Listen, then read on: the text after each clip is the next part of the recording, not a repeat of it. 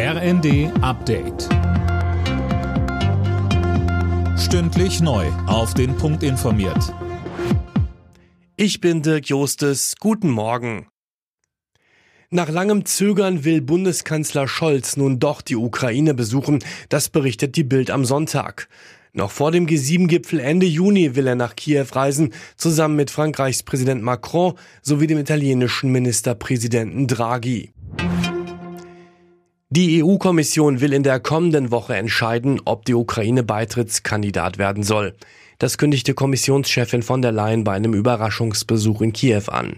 Fabian Hoffmann berichtet. Nach einem Treffen mit dem ukrainischen Präsidenten Zelensky sagte von der Leyen, dass mit Blick auf die Stärkung der Rechtsstaatlichkeit schon viel getan wurde, aber noch weitere Reformen nötig sind. Und von der Leyen meint außerdem, aktuell geht es erstmal um den Krieg, bei dem die EU auch weiter unterstützen will und dann um den Wiederaufbau. Ohnehin würde es bis zu einer EU-Mitgliedschaft noch dauern. Alle 27 Mitgliedstaaten müssen erstmal für die Beitrittsverhandlungen stimmen und die können sich dann Jahre oder gar Jahrzehnte hinziehen.